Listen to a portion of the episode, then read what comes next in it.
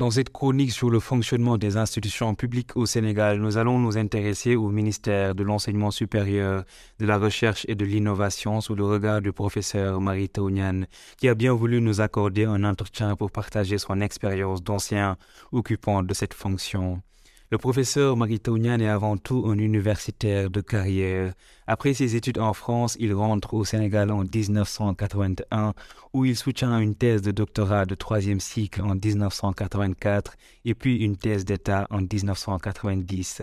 À partir de cette année, il enseigne à l'Université de Saint-Louis d'abord en mathématiques appliquées et en informatique en tant que chargé d'enseignement, puis maître de conférence, puis vice-président et enfin recteur de 2006 à 2012. Donc il avait son mot à dire dans l'enseignement supérieur pour avoir, avant d'être ministre, contribué à l'élaboration de beaucoup de stratégies concernant le secteur une fois à la tête du ministère, il confie s'être entouré des personnes susceptibles de pouvoir l'aider à accomplir sa mission.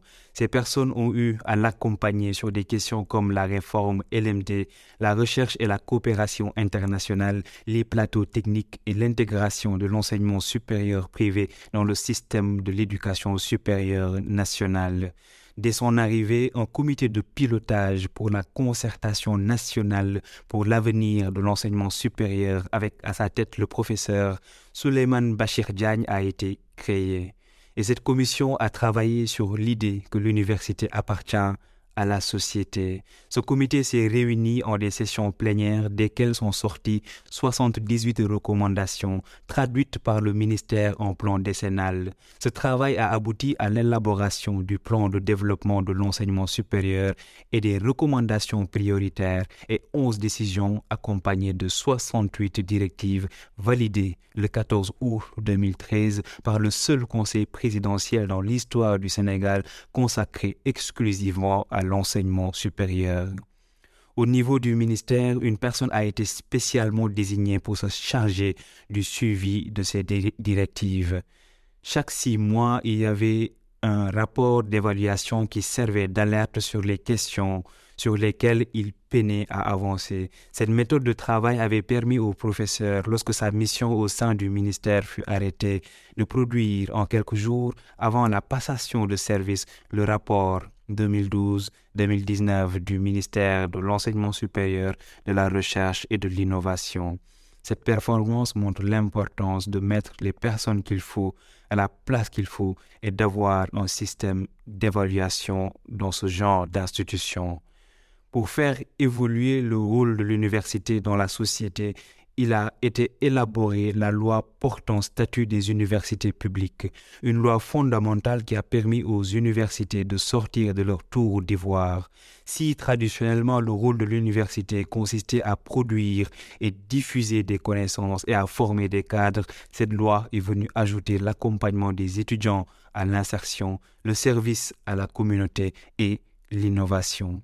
Ce dernier point est important car le Sénégal a créé hors de l'université toutes les structures de recherche finalisées. C'est le cas de l'Institut sénégalais de recherche agricole, l'ISRA.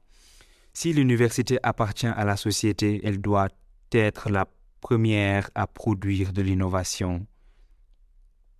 Afin de marquer cette identité, il a été mis en place un cadre de gouvernance unique de toutes les universités sénégalaises avec un conseil d'administration où les enseignants sont représentés ainsi que des acteurs issus des milieux socio-économiques.